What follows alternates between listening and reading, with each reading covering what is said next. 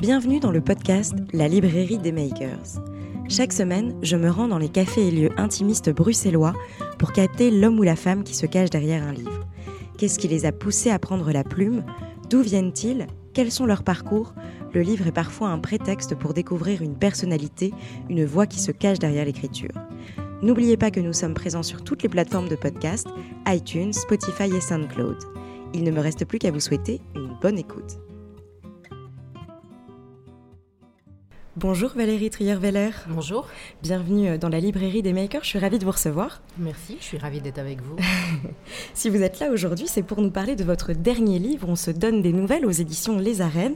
Alors vous êtes plutôt, je crois, de nature euh, discrète. Pendant longtemps, vous avez refusé de vous exposer, même lorsque votre relation avec François Hollande a été officialisée.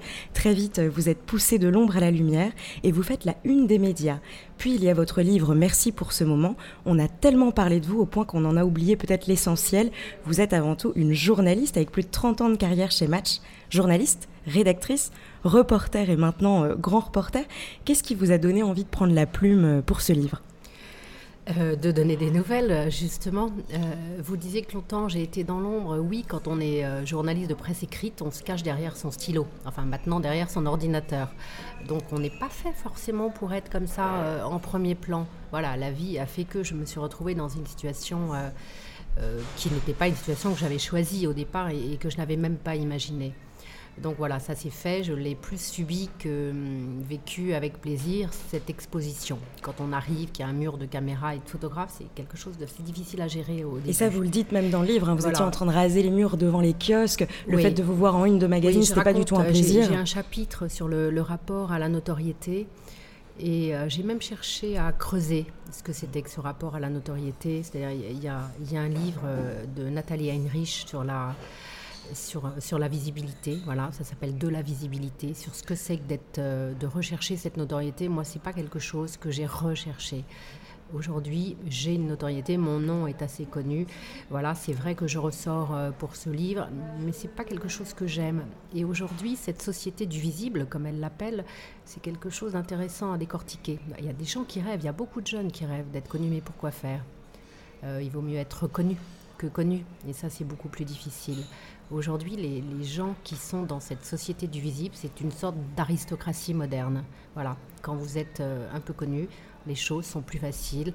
Euh, on vous trouve une table au restaurant, même quand le restaurant est complet. Certes, mais au, bout du compte, est-ce que ça ne prive pas de liberté? Voilà, c'est ce que j'essaie d'expliquer dans, ce chapitre. Et est-ce qu'aujourd'hui, euh, vous n'avez pas la sensation, on le sent un peu dans l'écriture, une sorte un peu pas d'épanouissement, mais peut-être plus adouci, plus, plus posé? Est-ce que vous avez la sensation d'avoir récupéré votre image et un peu la main mise sur cette image? L'image, je ne sais pas, parce qu'on ne sait jamais l'image euh, exactement qu'on a. Puis vous savez, tout le monde ne pense pas la même chose. Euh, j'imagine qu'il y a des gens qui sont restés bloqués sur sur l'image que j'ai eue à un moment où, j'étais euh, un peu brusque, un peu. Mais simplement, j'espère que les gens ont compris qu'à ce moment-là, j'étais pas heureuse, que j'étais très seule. Euh, je pense que l'histoire a démontré par la suite que j'avais des raisons de ne pas me sentir bien dans mes baskets. Hein. Euh, même si à cette époque-là, j'en mettais pas et que maintenant, j'en mets tout le temps. Euh, mais voilà, oui, les choses, euh, les choses ont, évolué. Et puis, c'est vrai qu'il y a des choses pour lesquelles je me battais, pour lesquelles je ne me bats plus. J'étais aussi à un moment de ma vie où ma carrière comptait beaucoup. Euh, je ne dis pas qu'elle compte plus. La preuve, c'est que je reviens pour montrer que je suis journaliste. Exactement. Mais aujourd'hui, c'est pas parce qu'on va écrire un article de plus que ça va changer quelque chose à votre vie. 1500 articles, quand même. Hein. Voilà, en 30 ans. C'est quand même assez beau. C'est beau en même temps. Bon, c'est à peu près un par semaine dans un hebdomadaire. C'est un rythme normal.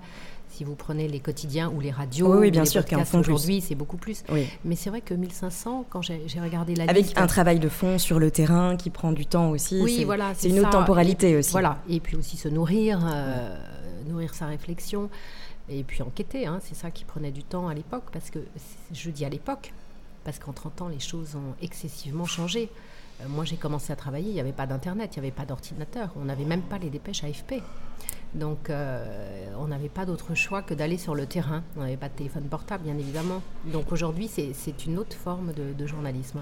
Et qu'est-ce que vous ça vous a fait euh, comme effet de, vous replonger sur 30 ans de carrière, d'aller fouiller dans les archives, de, revoir ces 1500 articles pour en choisir une vingtaine là qui sont ah, présents euh, dans ce recueil Ça a été presque ça le plus difficile, c'est d'extraire 20 articles qui pouvaient donner lieu à des réflexions. Hein, qu'est-ce qui a fait que vous les avez choisis, ces articles? Je, précise, c'est pas un recueil d'articles. Non. Il y a ces 20 articles, mais à partir de là, je puise et dans mes souvenirs. Tout mais, à fait. Mais j'essaie aussi d'aller vers une réflexion ou, euh, d'ouvrir des portes sur l'avenir. Euh, il y a des thèmes que j'avais envie d'aborder. Donc, certains articles ont été des prétextes, en fait, euh, pour, aborder, les thèmes. Ces, thèmes. Et puis, il y en a d'autres que j'ai complètement redécouverts. Par exemple, celui sur, qui s'appelle Belle à 50 ans. C'est un article que j'avais écrit quand j'avais 32 ans.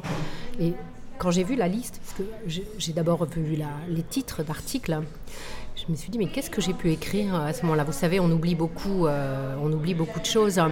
Et donc, euh, c'était en fait une critique de livre déjà, euh, un livre de Noël Châtelet, la sœur de, de, Lionel Jospin, sur la chirurgie esthétique. Et ça m'a donné prétexte, ça, pour écrire sur mon rapport au vieillissement, puisque j'ai aujourd'hui 54 ans. Tout à fait. Et que pour une femme, ça commence à, ça commence à faire. Donc euh, oui, j'ai expliqué sans phare ce que ça faisait de, de vieillir, de, de voir tous les jours, euh, de voir tous les jours une nouvelle ride. Et j'avais aussi envie de revenir euh, au, fondement, parce que ce livre, c'est quand même aussi un, bel hommage au, journalisme, euh, à l'enquête, à la découverte, aux rencontres, parce que c'est ça aussi ce métier, c'est quand même beaucoup de rencontres qui balisent un peu notre vie. Qu'est-ce qui a fait qu'un jour, est-ce que vous vous souvenez du moment où vous avez, envie, vous avez eu envie de devenir journaliste? Alors, euh, quand j'étais enfant, j'avais un jeu qui s'appelait Envoyé spécial. Donc euh, avec euh, un dé, on partait au bout du monde et il fallait, euh, rapporter des articles du bout du monde. Je pense qu'il est toujours quelque part ce jeu dans, dans, dans une commode chez ma mère. après, c'est un métier dont je n'avais pas osé rêver parce que j'étais dans un milieu, un milieu où il y avait assez peu de moyens et donc j'avais envie d'être journaliste ou avocate et on me disait non, c'est pas des métiers pour nous ça. Donc je me dirigeais plutôt vers l'enseignement pour avoir quelque chose de, sûr. Et puis voilà, j'ai eu la chance de faire des rencontres qui m'ont permis d'entrer dans un premier journal qui s'appelait Profession politique. Alors que j'avais 23 ans, je sortais juste de mes études. Et j'ai eu beaucoup de chance, j'ai eu beaucoup de chance parce que j'ai pas eu à envoyer un seul CV de ma vie.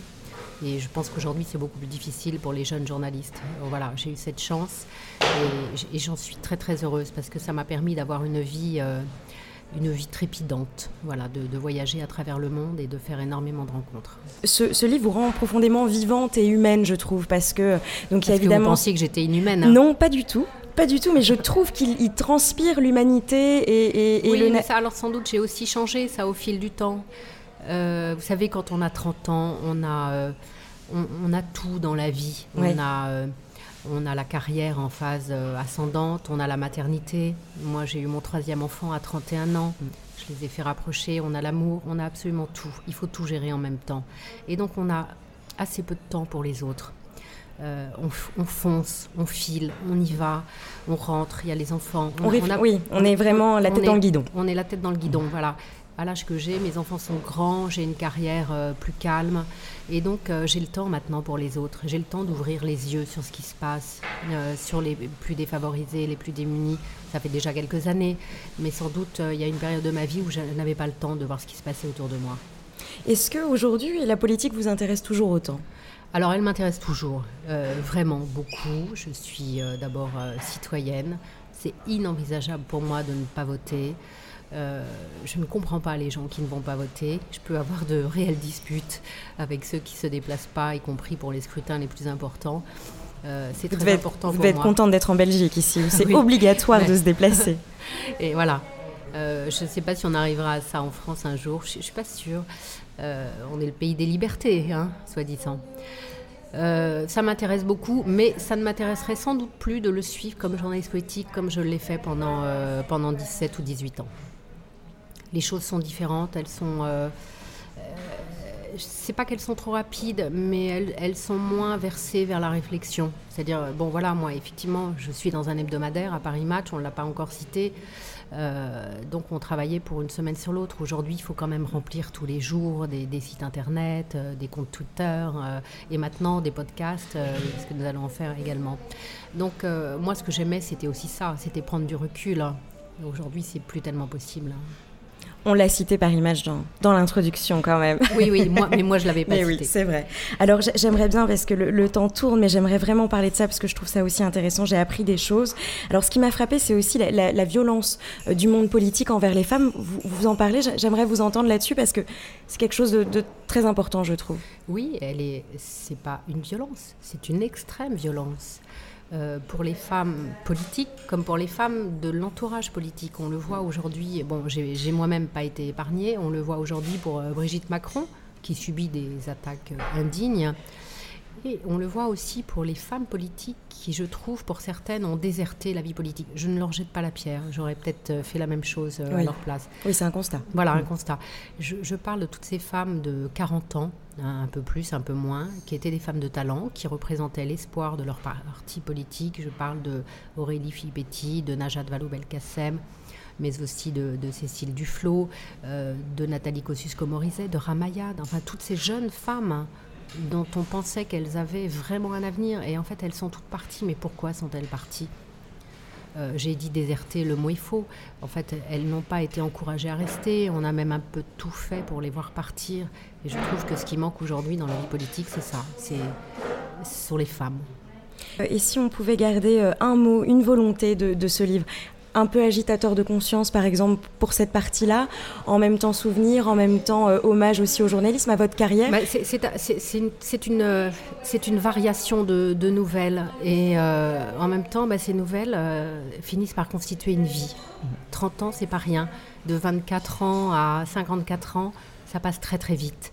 Donc euh, c'est à la fois une sorte de bilan sur ce que j'ai fait au cours de ces 30 ans, mais, mais c'est aussi une réflexion. Il y a un sujet qu'on n'a pas abordé qui me touche beaucoup, qui sont les féminicides.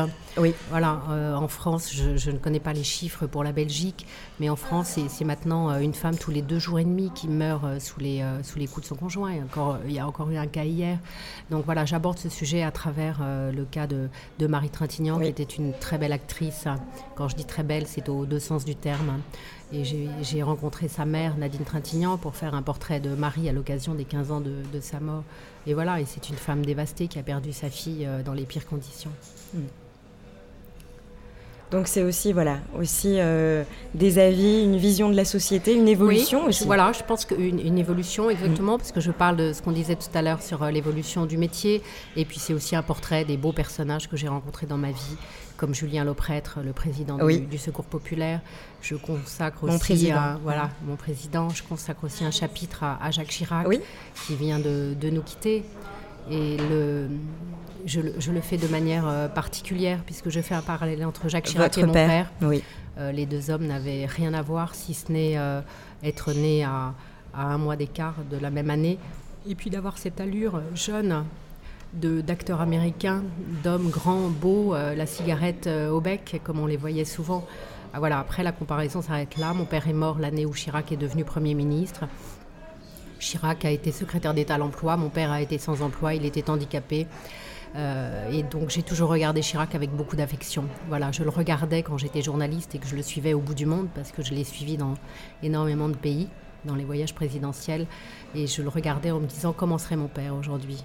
Donc c'est un hommage euh, à la fois euh, à Jacques Chirac et aussi à mon père. Vous avez d'ailleurs posté une photo récemment sur Instagram. Oui, voilà, exactement. Avec la référence, mm. tout à fait.